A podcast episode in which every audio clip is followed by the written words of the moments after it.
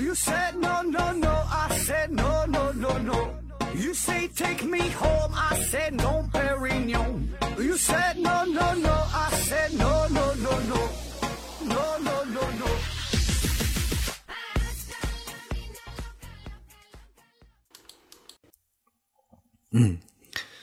拼命探索，不计后果。欢迎您收听思考盒子，还是线上硬广啊？这个听节目送奖品，现在奖品呢有这么好几样呢啊，一个是美人茶公司提供的提供的五大箱子茶叶，还有一个是 KK 魔法画家公司提供的五大箱子香辣牛肉酱，就没有香辣牛肉酱了，是 KK 魔法画家公司提供的五大箱子画笔，啊，还有一个呢是大家学公司提供的五大箱子护眼学习台灯，上面呢还有咱们公司的 logo。还有一个呢是大家学公司提供的一份价值五百元的网络学习课程，然后呢还多了一样哈，多了一样是咱的一位热心听友提供的两大箱子松茸啊，这松茸都是他自己上山上去采的，哎，现在已经有很多这个中奖的朋友已经得到松茸，已经吃上了啊，给我发发照片了啊，吃的很 happy。注意哈，这期呢同样还是两份儿，毕竟呢松茸这东西。挺贵哈，挺贵，送太多了，确实也送不起。就是借咱们平台宣传一下，所以呢，对于想要购买松茸的朋友啊，还有想喝美人茶的朋友，有想画画的朋友，呃，想进行网络学习的朋友，或者是想创业的朋友，都可以联系我。然后我把这些经销商的呃朋友哈，也是我的这些听友，把把把他的这个微信呢，呃，推给你，然后呢，你们可以私下。联系联系，共创大业啊！呃，反正还是感谢大家伙的支持与参与吧，也欢迎有更多的赞助商为咱们提供更多的奖品啊！也预祝大家都能中奖。那好了，下面咱们进入正题啊，开说。上一个系列呢，我们是聊了聊西方的黑历史啊，说了医学啊，说了炼金术，还有占星术哈，从这三个方面啊，说了一下西方的过去哈的一些黑暗的历史。呃，其实他们还有很多的方面都可以去黑哈，确实很黑。比如说上期节目结尾的时候说的，还有沐浴这个事儿哈，沐浴啊，洗澡，然后呢，还有这个饮食的习惯啊，吃的这方面，这反都挺黑的，很多方面都值得去黑。但是呢，今天咱就不说了，不继续往下黑了，咱咱咱换一个全新的话题。呃，题目呢，这这一系列呢叫水三期啊，水三期就是接下来这三期节目会很水哈，你做好准备。就是呢，咱说一说与水有关的话题，嗯，就是地理知识啊。很久没说地理事儿了。在这个地球上，这个海洋是占据了大部分的面积啊，陆地比较少。那么我们人类呢，对于海洋的了解呀，可以说是知之甚少啊。呃，有很多的区域都是未知的啊，都是非常神秘啊，同时呢，也很有趣儿。所以呢，咱们这一系列呢，就是找寻一些与海洋有关的话题，呃，一些很好玩的哈，我自认为挺有趣的，比较冷门的吧。然后呢，分享给大家。那今天呢，是这一系列的第一期节目啊，叫《地球上最寂寞的地方——尼莫点》啊，尼莫点这是一个地方。那么这是一个什么样的点？嗯，相对来说咱比较熟悉的啊，一说最寂寞呀、最遥远的这些地方，可能会想到南极呀、北极呀、珠穆朗玛峰啊。这而且这三个地方呢，我之前也做过专题的节目，咱都说过了。那相对于这些地方，这个尼莫点啊，尼莫点，咱们是没太听说哈。这个是啥呢？这尼莫点也算是一极，叫做海洋远极。啥意思？就是这个地方距离所有的陆地都非常非常的遥远，也可以说是这个星球上它是距离陆地最遥远的一个点啊，是这个意思。那么一说到距离陆地遥远，咱就会更熟悉的可能会想到一些小岛，比如说复活节岛啊，比如说呃夏威夷岛啊，是吧？这些都是在这个海洋中间哈，离陆地就挺挺遥远的，孤零零的在这个广袤的大洋当中。那么的确哈，就是比如说咱熟悉的说这个复活节岛，这个距离智利大约有三千五百公里，那夏威夷岛距离美国本土也大约有三千六百多公里啊，确实很远啊，远离主大陆。但是今天咱说的这个尼莫点，那这个呢，要比这些岛来说更加的遥远，更加的孤独啊，寂寞。咱先介绍一下这个尼莫点，说这地方这是怎么定义的啊？这尼莫点，呃，其实呢，咱们就可以想象一下，就是在这个地球上哈，在这个地球上，那这海洋占据大多数嘛。那么在海洋当中呢，我们就要找到这样一个点，就让这个点尽可能的远离大陆啊，也远离周围的岛屿，就想找到这样一个点。当然，这个点啊，这个点并不是真正的岛屿，呃，也没有什么岩石啊，就是在海洋当中一片虚拟的水域啊，就是找到这么一个地方，虚拟这么一个点。当然，这里边没有什么任何明确的标记啊。那么最后呢，是经过人们的测算，就是最后定位了，是在南太平洋当中就找到了一个距离周围海岸线以及岛屿呀等等哈，最后一算，综合起来最远的一个点，就把这个地方就叫做尼莫点啊，也叫做海洋南底极啊，就难以抵达的极点。具体的位置是在南纬四十八度五十二点六分，西经一百二十三度二十三点六分啊，这个位置。你可以打开地图软件哈，你就搜索一下尼莫点，或者是输入上面这个坐标啊。你没记住的话，上网一搜尼莫点，都都都有这个数值。呃，就任何的地图软件都行，你就输入，你一看哈，瞬间的，他就给你一个定位，你就感觉自己是坠入到了这这这个茫茫的大海当中。就是你一看整个这个界面，它一片都是蓝色，就是别的啥也没有啊。然后你就可以不断的调整比例尺。就先看看这个图，就就是调整这个大小嘛。你会发现旁边怎么调整，它旁边就全是水，全是水，全是水啊！直到最后，基本会出现整个世界地图的一个大致的轮廓。这时候，这时候你才会看到哈，右边呢是这个南美洲，左边呢是新西兰，然后下边呢是南极洲啊。所以这就是一个南太平洋这这这这个位置。那么呢，这样就足可以看出这个地方是有多么的。孤独啊，多么的安静！这里边除了水，啥也没有啊！这真是建议你啊，看一下自己真正去查一下。这反正我是查的时候，呃，感觉挺恐怖哈，也挺压抑啊，就感觉旁边就都是海水。这个还只是在电脑上看的这这这个图哈，你也可以看一下节目下方，呃，这个图片这这个介绍，你一看就能体会到了。那么现在总有人说嘛，想想要静静啊，想要静静。那么建议你真想静静的话，你就去这个地方待着，那是相当安静了。你想找个人都没有，与它最近的大陆也得有，平均来说也都是两千多公里。那么，而且这个地方呢，它也不在任何国际船舶的航线上，就是也没有船只会经过的这个地方。除了有专门的勘测呀、呃科考的一些船只，可能偶尔会到达这个地方，就几乎没有什么船只会路过这里。所以呢，从理论上来说，如果你真的是到达了。尼莫点这个地方，那么离你最近的人类啊，实际上呢是在你头顶上哈，就距离地面四百多空四百多公里高空上面的这个国际空间站这里边的人哈，这个是离你最近的朋友。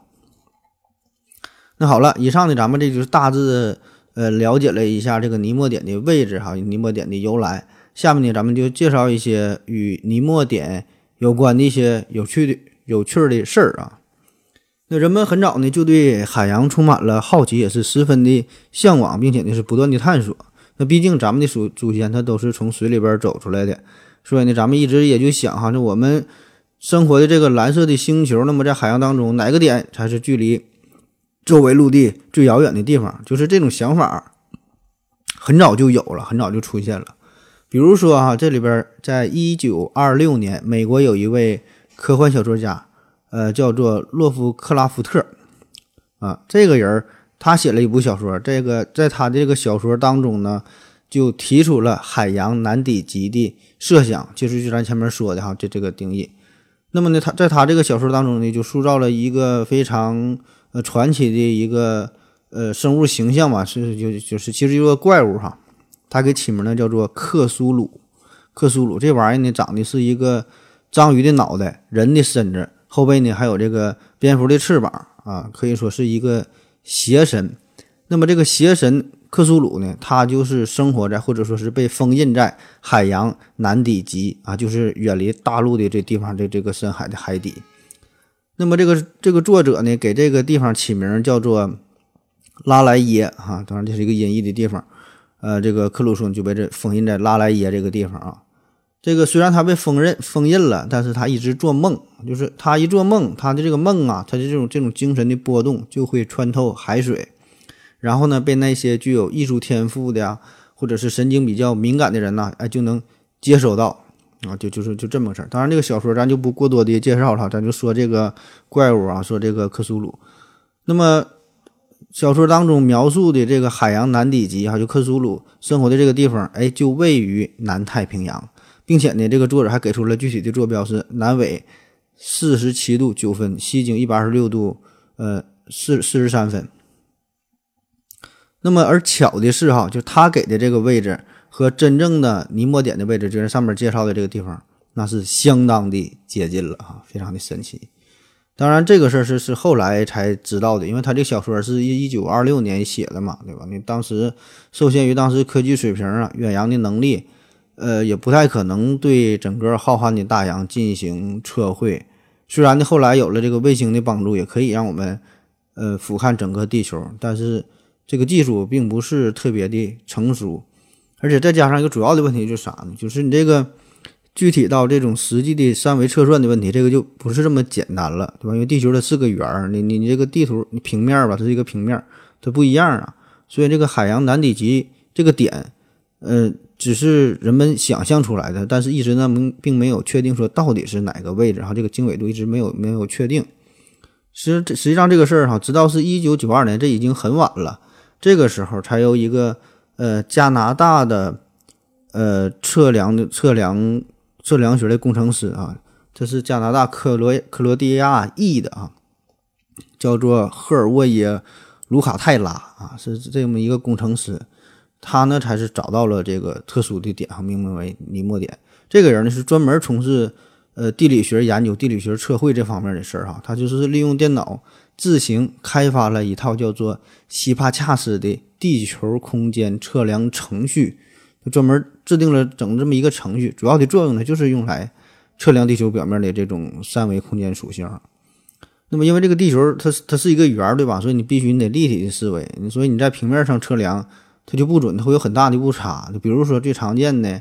你坐飞机，你这这个你看这个飞机的航线啊，你就自己在地球上利用就常见的这些地图软件都行。你随便找两个点哈，你说只要足够远，你你选择啊，这地方到那地方，它给出的一个预计的这个这个线路，它并不是一个直线啊，它保证是一个曲线。你就比如说你从你想从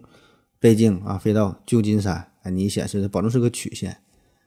所以这个卢卡泰拉哈，他研究出来的这个叫呃西帕恰斯这个程序，就可以进行空间上的测算，从而呢就可以最大精度的还原。呃，地球的这个曲面的形状，那么这样呢，就可以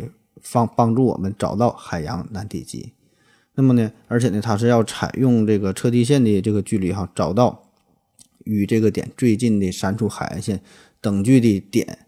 而且呢是要求哈这个点周围是没有任何的岛屿啊，所以非常的严格，非常的精细啊。最后这测算才找到的，就找来找去之后就定位在南太平洋当中，就找到了这么一个神奇的点。就是它与周围各处的海岸线呐、岛屿啊，哎，一算就最最最远。那么用他自己的话说，三个等边点的位置是相当的独特，地球表面上没有其他的点可以令人信服地取代其中任何一个。只有更精确的测量或者是呃海岸侵蚀可能会改变尼莫点的位置，但是呢误差也只在呃几米之间啊，所以说他这个还是非常的自信啊。那么顺便说一句哈，为啥他给这个这个系系统起名叫西帕恰斯哈？西帕恰斯这是一个人名，这是古希腊时期一个天文学家，他是创立了呃在天文学上创立了球面三角学，编制了一千多颗这个恒星的位置的一览表，而且首次提出了星等的概念来区分星星，还发现了碎沙现象等等等等，就是在这个天文学上很多的贡献，所以也被评为古希腊时期最伟大的天文学家西帕恰斯。所以呢，他他起这个名也是算向这个向这个经典致敬。那好了，就在这个卢卡泰拉找到了这个点之后，那么很快在一九九二年七月，他就把这个事儿发布出来了。然后呢，由美国国防部呃国防制图局啊，就是后来九幺幺事件之后改名叫美国国家地理空间情报局了。还有这个加拿大呀、澳大利亚、英国呀等等很多国家呀，这相关的部门吧，就就是关于空间测绘的啊、地图的这方面的这个这个机构，联合起来就绘制了世界数字地图，然后呢，对这个卢卡泰拉的这个数据啊，就尼莫点这地方进行了一些校正，那么最后呢，就真正的确定了这个位置哈，就是在上面说的那个那个地理坐标。那么这个点有多么的孤独呢？啊，除了从数据上来看，咱咱再说一下，你看它跟周边的关系，离这个尼莫点最近的是三座岛屿啊，分别是它北边的皮特凯恩群岛中的迪西岛，呃，东北方向的复活节岛西南角的叫莫图努伊岛啊，南边呢是呃南极洲外海的马厄岛。呃，就是这么三个小岛，这是距离它最近的这个地方。那这三个小岛距离尼莫点的距离都是两千六百八十八千米啊，这就找了这么一个中心点。所以说呢，如果以这个尼莫点为中心，以两千六百八十八千米为半径画一个圆的话，你就可以得到一个中间毫无任何陆地、任何岛屿，没有什么岩石，没有什么，就就是全是海哈，中间什么凸起的也没有。那么这么大一个圆的面积大约有多少呢？是两千二百六十八万平方公里，呃，大致呢就是相当于整个北美洲的这个这个面积了，非常大。那再说一下，为啥他给这个名儿，这这个地方起名叫做尼莫点啊？这当然是音译了，英语了叫做 Nemo，Nemo 啊，咱这发音啊，N-E-M-O，实际上呢，这个是呃源于拉丁语，这个词根呢。本来的意思呢是没有人的意思啊，就是 no man 啊，no man 没有人啊，放放叫做 nemo，这名儿起那真是合适了，对吧？因为毕竟这地方它确实没有人。同时呢，这个名呢也是源于凡尔纳的一一个小说，叫《海底两万里》哈，这里边鹦鹉螺号潜水艇这个船长不也也叫尼莫嘛，也是这个名。那好了，咱们先休息一会儿啊。我要跟正南去尿尿，你要不要一起去啊？我也要去。哎，风姐。我要跟正南、阿呆一起去尿尿，你要不要一起去啊？嗯，好了啊，嗯，喝了口水回来，咱们继续聊。那虽然这个尼莫点呐，只是在茫茫的大海当中这么一个虚拟的点，但是它这位置咱说十分特殊嘛。第一就是偏僻呗，啊，刚才说了，这旁边的三个岛距离它都是两千六百多公里。那其中这三个岛，这个这里边的迪西岛和马厄岛，这目前呢也是没有永久定居的居民。你这个迪西岛本身就是非常偏僻啊，荒无人烟的地方呢也不大啊。梭斯岛其实就是一片珊瑚礁，而这个马厄岛呢，除了偏僻之外，这地方它还冷啊。这这个位置是归属于南极洲了。呃，在十九世纪四十年代才被发现。那么在此之前，应该是也没有人类的足迹。呃，也就是最后这个啊，这这个是隶属于复活节岛的，呃，莫图努伊岛啊，这个地方算是有点人气儿哈，上面有几个人，偶尔呢会打鱼啊，会这个打捕捕鸟啊，会会会有这类的。所以这个尼莫点它真是太孤独啊，孤独的要死了。那你要想到达尼莫点，唯一的办法呢，也只能是坐船啊，因为你坐飞机的话，你你你看你坐直升飞机。这倒是相对来说比较方便，但是直升飞机这个航程很有限，基本也就是五六百公里左右啊，能达到一千公里的这就算挺牛逼的了。那么你要是想坐客机去，那么你就得半路你就得跳下来，对吧？你们想往下跳，这空姐也不能同意。那你要想坐战斗机的话，你也没那个权利，对吧？那就算是你真的是坐飞机到达了尼莫点上空，你也没法降落，对吧？你这给你扔下去，这下边都一片汪洋大海。呃，而且而且不一定能扔那么准呢，对不对吧？就偏了呢。所以这个坐船也就是唯一的选择的方式。当然了，这个土豪你也可以考虑买个核潜艇啊。但是就算你真正到达了尼泊点这个地方，也没啥收获，因为这个咱就说这地方它没有啥标志啊，没有个灯塔，没有个浮标啊。呃，就是真是你就旅游到这地方，导游也就会告诉你啊，这地方就尼莫点啊。可是你你啥也看不见啊，旁边呢只有无边无际的海水以及。四处泛滥的这种孤寂感，哈，巨大的孤寂感，想想就挺恐怖的。那么在位地理位置上来说，这个尼泊点还有一个特点，呃，不只是说周围没有陆地，哈，就这都是海水啊，而且这个地方就连太平洋的洋流啊，也是忘记忘记了这里哈，不会经过这里。呃，洋流这个概念，在咱上高中的时候应该都学过啊，洋流啊，就是海水的规律的这么运动嘛。主要是由于风啊、海水本身的密度啊、温度的差异哈等等这些原因，就造成了海水大规模的流动啊，有暖流啊，有寒流啊，这些呃洋流一般呢都是有比较固定的路线啊，常年它都都是这样的，它不会轻易改变。那比较著名的就有墨西哥湾暖流啊、北赤道暖流啊、千岛寒流、呃芬兰寒流，还有这个西风漂流啊。那么有趣的是呢，就是尼莫点这个位置上，它呢是相对安静啊。我们呃，哎，我之前不跟你们说嘛，就是让你们。买这个地球仪或者买个世界地图，也不知道你买没买，你就看一下，一看一下你就清楚了。看看这个洋流，就是尼莫点这个位置，完美的避开了所有这些啊世界上著名的这些大型的洋流，所以这片海域是异常的安静啊，非常非常的平和。所以这样呢，就间接的导致的结果就是这里边的这个海洋生物也是比较少啊，基本是没有没有什么大型生物。就咱们再复习一下，这高中时候咱就学的哈，这个世界四大著名的渔场哈，也是跟这个洋流一起学的。四大著名渔场：北海渔场、北海道渔场、秘鲁渔场、纽芬兰渔场。那么你看这些有名的渔场，无一例外都是处于洋流交汇的地方啊。只有只有交汇的这个地方，这个营养才丰丰富哈，这个鱼才多呀，生物多样性啊。那么这个尼莫点这地方就是没有大型的洋流经过啊，当然也不是完全没有哈，唯一有一个洋流，反倒还起了点的这个副作用。就是叫南太平洋环流，呃，这个环流一圈嘛，环流东边呢一直到南美洲，西边呢呃一直到澳大利亚，然后呢尼莫点呢就是正好处于这这这个环流里边哈，就是相当于在它的周围有一个呃旋转的保护区，就别的地方的这些水啊，谁也别想进，谁也别想进来哈。所以呢，没有什么新鲜的养分的注入，温度呢也没有什么变化，都非常的恒定啊。根据这个 NASA 卫星的数据显示，尼莫尼莫点的表面温度呢，常年就维持在五点八摄氏度。当然，这个好处呢，就是保护了这个尼莫点这地方的一方安宁啊。所以你看，这个人类的这个这个塑料哈，这个污染就非常牛逼嘛，对吧？在海上顺着这个洋流漂的哈，就是漂洋过海。来看你哈，要要哪都是。但是这个南太平洋环流呢，就同样也拒绝了塑料到达尼莫点，所以这地方是相当的安宁，相当的清静哈，要啥啥没有。那么再加上这个尼莫点这地方，它是远离陆地嘛，也没有经过陆地，就是被这种呃雨水呀，被被这些河流啊冲刷入海的有机物。因为你想想，如果一片海就是在近海，离海岸线很近的话，那么有一些这种有机物啊，比如说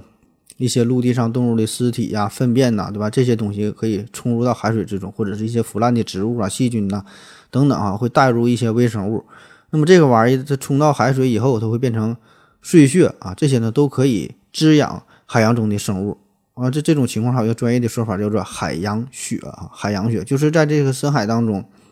这些有机物。呃，最后呢会分解成为非常细小的，像碎屑一样，像像雪花一样的这些东西会不断的飘落啊，这样呢可以就维系深海的生态系统。但是在这个尼莫点这个地方，对吧？它远离陆地啊，更没有什么有机物哈，连一根毛都没有。所以以上这些因素综合在一起啊，海面海面不行，海水海水不行，海底海底不行啊，温度温度不行，营养营养不行，就是啥也没有了。这就导致了尼莫点。呃，它附近的整个这片这片海域哈，就是连个正经的鱼都很少，真正的叫死水一潭。那只有是偶尔啊，有这个鲸鱼可能会路过这个地方。除此之外呢，就是一些非常非常古老的一些细菌群体啊。呃，这些细菌群体呢，呃，主要呢是依托于东太平洋一带有一些深海的热泉啊，就是一条呃延伸到加利福尼亚湾的有个火山活动的一个海底线哈。这这这里边。这板块板块之间裂缝中间会有一些呃热的这这这种岩浆的涌出，那么这样呢可以带来一些矿物质哈，也能提供了一个相对温暖的呃这这个环境哈，这样呢才使得一些细菌可以勉强的在这地方生活。那也是借着这些细菌，嗯，也导致了也促成了一些更大型的生物的。生存哈，所以这个事儿是直到二零零五年，科学家才首次在尼莫点这片区域观察到了一种叫做雪人蟹啊，这就是看起来毛茸茸的一种大螃蟹哈，这个是很罕见的在尼莫点海域啊发现的这么一种较为大型的呃动物了啊。当然，嗯，这个就这些东西这呃综合在一起吧，所以就有有这个专家评价哈，就说这个尼莫尼莫点附近呢，这个是世界海洋中生物活性呃最低的一片区域。以上呢，咱们介绍的这个是呃自然条件方面哈。那么对于咱人类来说哈，由于这个地方它远离大陆啊，旁边没有岛，所以很少有船只经过嘛。那除了好奇之外哈，就没有什么理由让我们非得要到这个地方去看看，因为实在没啥可看的哈，就是个水。而且真正想去这地方搞研究的话呢，也真不容易啊，成本太高，难度太大啊。毕竟呢，对于这么广阔的海洋，呃，我们有太多太多的未解之谜。所以呢，相关的组织啊，是否愿意投入更多的精力、更多的金钱、更多的时间放在尼莫点上啊？这个就是人家专业组织的事儿了，对吧？反正对于咱们一般人来说，你想去这个地方啊，几乎是不太可能。这个我个人感觉，这个比去南极还难啊！你现在想去南极，其实并不算什么复杂的事儿，对吧？你花个十万八万报个团，说走就走。嗯，包括你去珠穆朗玛峰哈，现在好像是。好像不让去了嘛，污染严重。就是头几年，嗯，花花个几万块钱哈，就是保保姆般的登山哈，想登珠峰，只要氧气瓶子足够哈，谁谁谁都能登上去。但是说你想去尼莫点，这个可真就是没这么简单了。它这这没有什么专门的航程哈，一般小一般的小船没有这种保护的机制，你也是很难抵达的。那么虽然对于咱们常人来说哈，尼尼莫点无法到达，但是呢，世界上总是有那么一些。又有钱啊，又很闲，又很勇敢，又很会玩的人啊，呃，有一项专门的一个职业体育赛事，也是全球顶尖的，叫离岸帆船赛事，叫沃尔沃，呃，环球帆船赛啊。当然，这个咱也不是专业搞的，咱都也没太听说。嗯，就是帆船比赛嘛，环球帆船比赛，这个比赛非常的危险，非常的辛苦，也非常的烧钱啊。当然，有钱人的世界咱也整不明白。那么这项赛事。啊，要驾驶着帆船穿越各个的大洲大洋啊，就是环世界的这么旅行，呃，要经过十多个国家和地区哈，历时呢一般都要达到八个月以上，而且每艘这每艘这个这个帆船呢，呃，整个这个航程下来都得达到七八万公里哈，基本都得绕地球两圈了。那么整个这个航行过程中呢，除了是上岸补给的时间，这个船员只能是吃类似于压缩饼干这样的食物。喝的水呢都是净化过的海水，所以呢也有人形容啊，这个这这像环球航海的赛事就像是连续几个月都生活在滚筒机洗衣机里边哈，你可以可以想象一下。而且最狠的是啥呢？这么著名的这种国际性的赛事啊，没有任何奖金啊，纯纯的是出于热爱。所以这样狂野的比赛啊，这个尼莫点呢，自然呃有时呢也会成为这些选手要经过的呃这这个线路了。比如说在二零一四一五赛季啊。沃尔沃啊，环球帆船赛事全长呢是达到了七万一千七百四十五公里，是从这个西班牙起航绕地球一圈哈，一直干到瑞典。那么其中呢有一段是从巴西的伊塔加到这个新西兰的奥克兰，呃，这段距离呢是一万两千多公里啊。这样呢就要就是要经过南太平洋的尼莫点，然后呢先后呢就就这些参赛的队伍啊，就是抵达了这个地方，这个一般人很少能够接近的。这种这个这个偏远的尼莫点啊，也可以说是战胜了咱普通人哈无法体验的一种挑战吧，也是感受到了什么叫做真正的人类的极限啊，生活的极限。我想这也是这个比赛的魅力所在吧，对吧？有钱人总想挑战一下自己啊，干一些不可能的事儿。嗯，那下面呢，咱再介绍一个关于尼莫点啊一些啊奇奇怪啊奇幻的事儿。从这个一九九二年。正式确定尼莫点之后，这个海洋学家呢就开始对这片海域啊，呃，进行了不停的数据的监测啊。最主要的其中一项呢，就是记录海底的记录海底的声音。因为这海底世界经常就有一些非常诡异的声音啊。反正我个人是非常恐怖，这胆儿小，看啥都害怕。那个。这个声哈，这这反我听起来反正挺挺压抑啊，挺闹心。嗯，本来是想在这个节目当中呢植入这么一段，就是是海底这诡异的声音哈，但是我想一想还是算了吧，可能听起来呢特别这个心情不好啊，或者有心脏病的朋友听起来可能不太合适哈。所以有兴趣的朋友可以自己上网上搜索一下这这这这种海底怪声什么的。嗯、听一听啊。但提醒大家一下，你一定做好心理准备啊，很诡异，听起来很很诡异。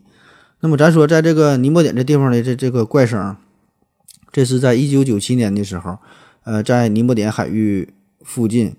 呃，美国国家海洋及大气管理局哈就监测到了这么一段声音啊，英文呢叫做 the blump，这 blow bloop 啊，这 bloop，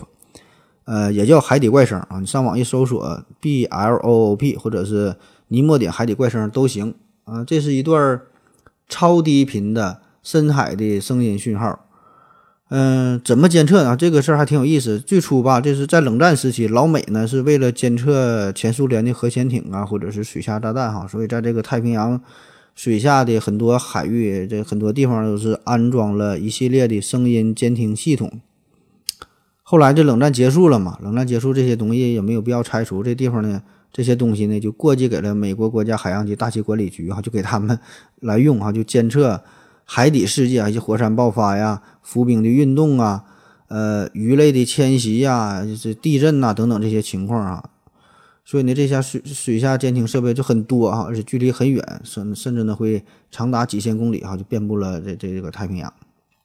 那么这是在一九九七年的时候监测到了这个海底怪怪声哈，而且更奇怪奇怪的是，就是这个声音是被相距上千公里的几个监听器的阵列所呃同时这个接这个接收到的。那么通过这个声波的谱线的对比哈、就是与已知的什么核潜艇啊、啊炸弹爆炸呀，或者是什么海底的火山喷发呀、地震呐、和这些这个声音和这个波谱对比一下，它都不一样，所以这个声音就非常的特殊嘛。就有人推测说，这个是应该是一种海底的未知的生物啊，而且呢是相距非常远的这水下监听设备是都收听到了嘛，所以说明这个声音啊能发出这种声音的动物那是老大老大的了，远远的大于目前已知的最大的这个这个蓝鲸哈，蓝鲸在它面前这这这太太太小了。那当然这个是个推测哈，这都说这个深海恐惧症嘛，这深海里边可能就有很多的大怪物，咱们是难以想象的哈。那么当然这个事儿一出来之后，也让一些科幻迷十分的兴奋，让一些小说迷非常的兴奋哈，因为咱之前不说了吗？这个美国有一部小说，就是一九二六年那时候就有了小说，也是提到了，呃，尼莫点啊有这个设想，说这个海底有个怪物叫做克苏鲁嘛，哈，不知道大家记得不？咱这个开篇说的这个，说这个怪物被封印在这个地方，然后通过自己的梦境啊，通过海水可以传导传导，然后控制一些人。所以呢，就有人说哈，这个声音就是这个克苏鲁睡着了，他打呼噜发出的声音啊。当然，这就是这么一说呗。但是很奇怪的是，这个声音呢，就监听到这么一次，就九七年这么一回啊，以后就再也没有出现过。那么随着研究的深入哈，慢慢的就有了一个比较科学的解释，说这个声是啥呢？就是冰山的断裂，冰山的断裂，然后呃摩擦发出的声音，所以在水下是传了很远，声音也很大。后来呢，美国海军哈在南乔治亚岛附近也是发生了类似的呃冰面的地震哈，这种断裂啊，就这种声音，用这个声呐也是监测到了。几乎和之前说的这个海底怪声这 b l o p 啊非常相似的声音的呃频谱图啊，最后一分析，这俩声音就非常非常相近啊，所以推测这应该还是一个冰山断裂的声号，并不是什么大怪物。好了，咱们再休息一会儿。我要跟正南去尿尿，你要不要一起去啊？我也要去。哎，风姐，我要跟正南、阿呆一起去尿尿，你要不要一起去啊？嗯，好了啊，尿了个尿回来，咱们继续聊。刚才呢，咱们提了一句哈、说你真要是站在尼莫点上，离你最近的人呢，实际上呢是天上这个空间站里边距离四百公里的啊，这是是这个人。其实这个尼莫点呢，还真就与空间站呐、和飞行器呀、哎和和和这些东西呢有着不解之缘，因为尼莫点还有另外一个称呼哈、江湖啊人称叫航天器的坟墓。那刚才咱们介绍了，说这个尼莫点有这么几个特点嘛，说这地方非常的安静，非常的偏僻啊，没有人，几乎也没有什么生物，也没有什么洋流，啊，这个就是一个一个非常广阔啊，几乎静止的水域，同时呢，没有什么航线经过这里边，所以很自然的，这个地方对于呃各国太空机构来说，他们的太空设备在退役之后呢，通常呢就会安排让他们的设备最后呢是坠入到这片海域啊、避免呢对人类造成危害，避免呢破坏生物的多样性。那么砸到花花草草也不好，对吧？所以呢，这个尼莫点这地方就是成为了航天器的一个最终的归宿。那你可能会问了哈，为啥这些航天器你说最后最后它不能用了，它还得让它重新返回地球干啥，对吧？你让它在天上飞呗啊？原因就是这个太空垃圾太太多了，太空待不下了。太空并不像咱们想象的有那么大的地方。随着这个苏联在一九五七年发射了第一颗人造卫星，这个太空垃圾的数量啊，就随着各国的太空任务哈逐渐的增加。特别是在冷战时期，这美苏两国天天像放窜天猴似的哈，没事就往天上放卫星。那么冷战结束之后，欧洲啊、中国呀、日本等等很多的国家也都开始迅速的崛起，开始争夺呃呃太空的这这个这片这片空间啊。所以呢，这个太空垃圾这个事儿，也就是显得越来越严重。那目前已知的，在呃绕地球的这个空间轨道上，哈，大于十厘米以上的这个太空垃圾呢，有十呃有两万多件啊，大于呃一厘米以上的，那更是多达五十多万件。那么这些太空垃圾主要就是一些金属碎片呐、螺丝啊，或者是一些废弃的卫星，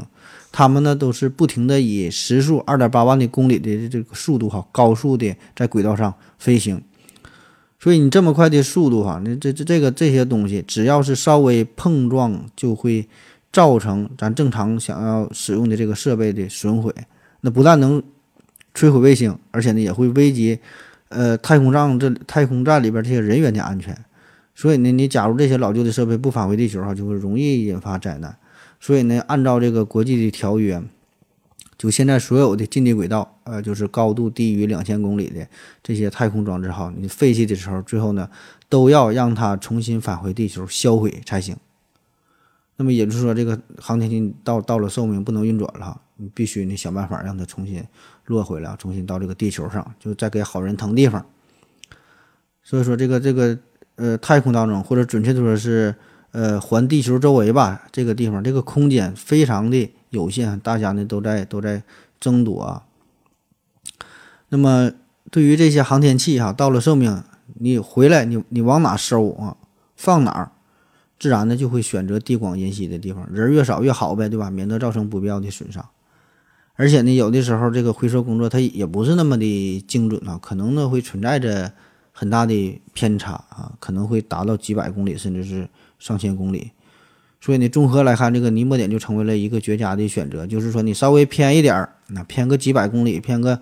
一千公里，可能呢也无所谓哈，它仍然都是一片大洋。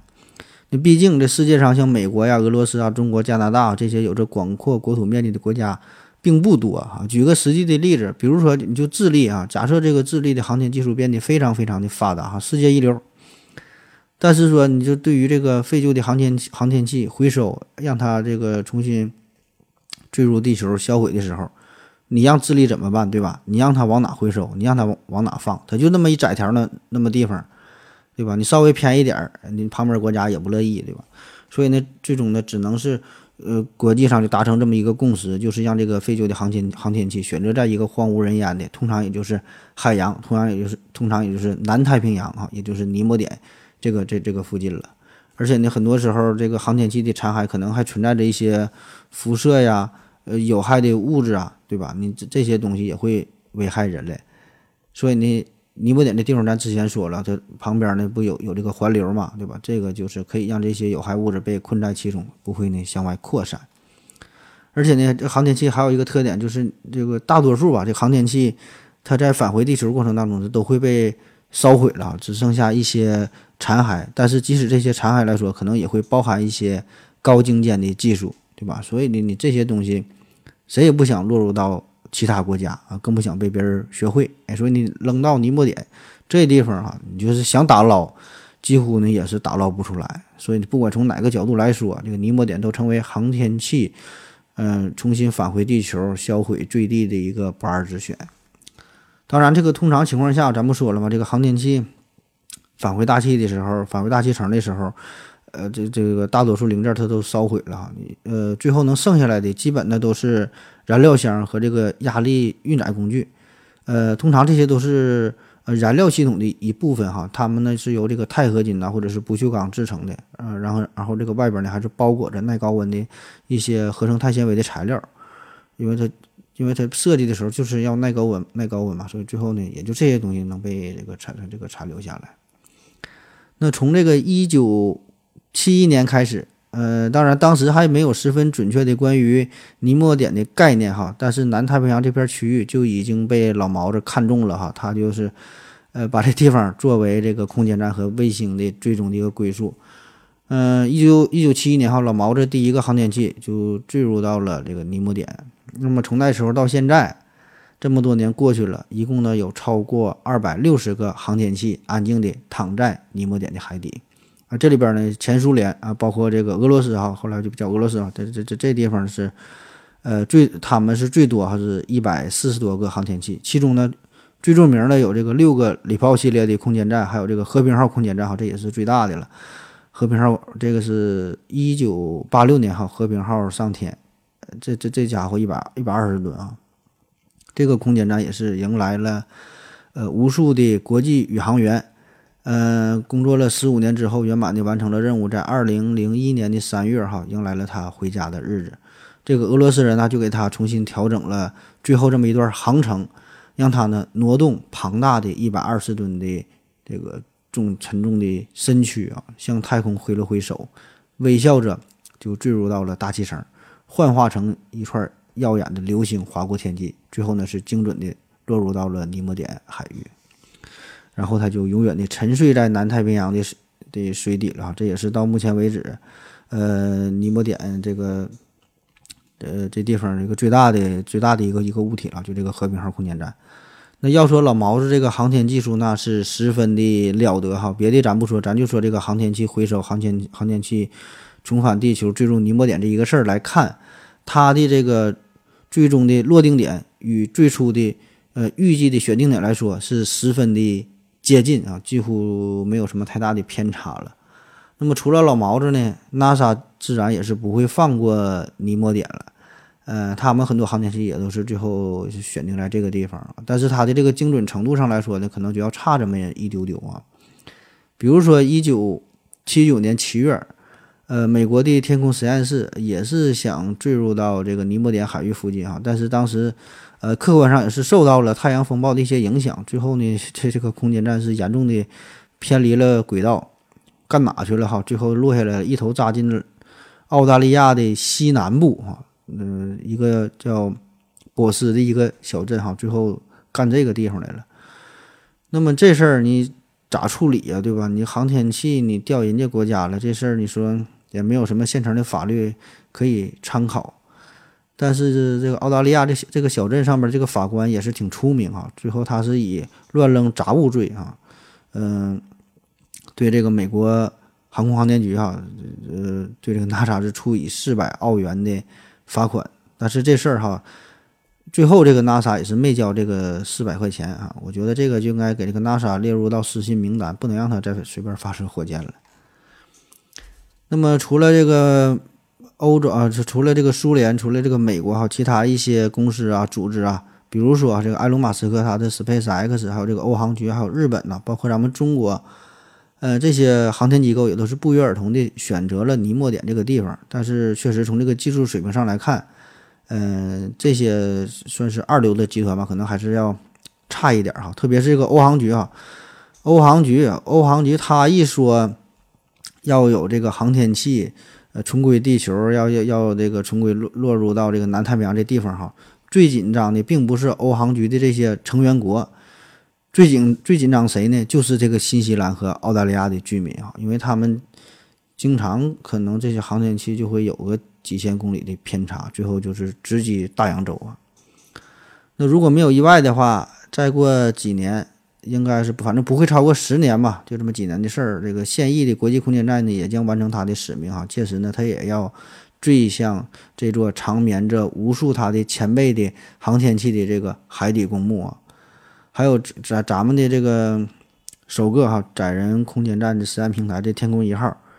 呃，它呢在完成了数次的空间对接任务之后呢，是在二零零八年的四月份啊，最后也是重返地球。重达八吨的天宫一号，呃，也是选择了这个尼莫点这个地方哈。当然，这个绝大部分这也是在进入大气层的时候就已经被烧毁了，只是最后剩了一小部分啊，坠落到了南太平洋。但最后这个最后坠落的结果，呃，与这个最后坠落过程和这个地面的人员失去了控制，失去联系了，就是产生了一些偏差啊。这个咱还得继续努力吧。那么这些在太空中曾经见过面或者没见过面的朋友，最后呢，这些航天器啊，他们呢最终都会在尼莫点的海底再次相遇，呃，带着人类美好的回忆啊，他们呢在这遥远的地方，也许呢并不孤独啊，他们旁边都是自己的好朋友，他们呢也是人类探索宇宙的先驱，而这个尼莫点就是他们无声的纪念碑啊，呃，也是让我们值得永远的去纪念，永远的去回忆一下。好了，今天的节目啊就是这样了哈，讲了这个尼莫点的这个事儿，我估计很多人可能都是第一次听说。那么说了之后呢，也就是听说而已啊，因为对于咱们绝大多数人来说吧，我想一辈子应该是没有什么机会会到达尼莫点这个地方。嗯，但是起码咱说，通过今天咱这个节目啊，咱这一介绍哈，你就知道了这个地方，就听说过这个地方，也是知道了这么多有趣的事儿哈。但是知道也没啥用啊，还是没钱，还是没有时间啊，还是去不了。感谢大家伙的收听吧，谢谢大家，再见。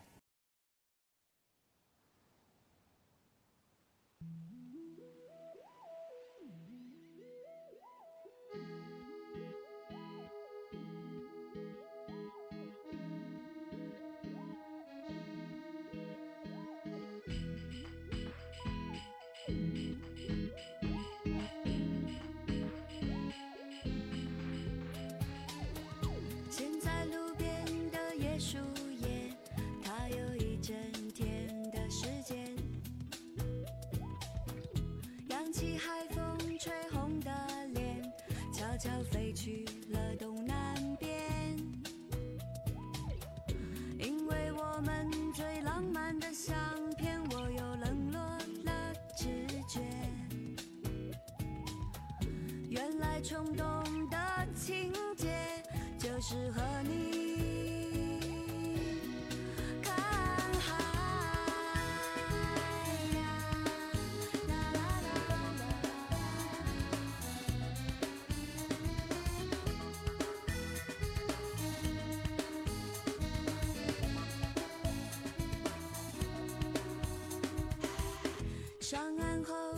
被敲的孤单，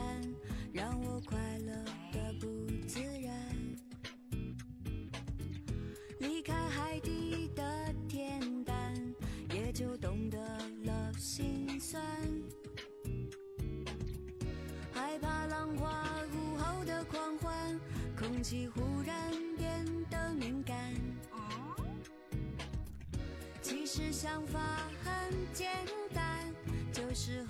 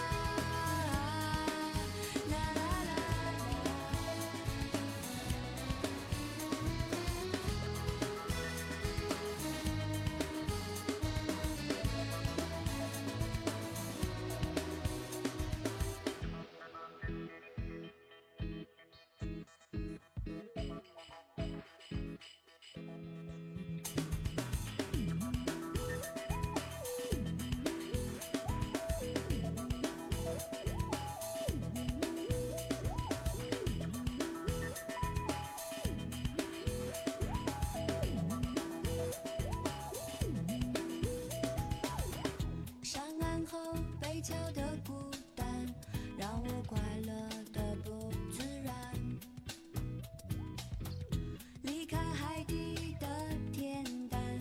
也就懂得了心酸。害怕浪花，午后的狂欢，空气忽。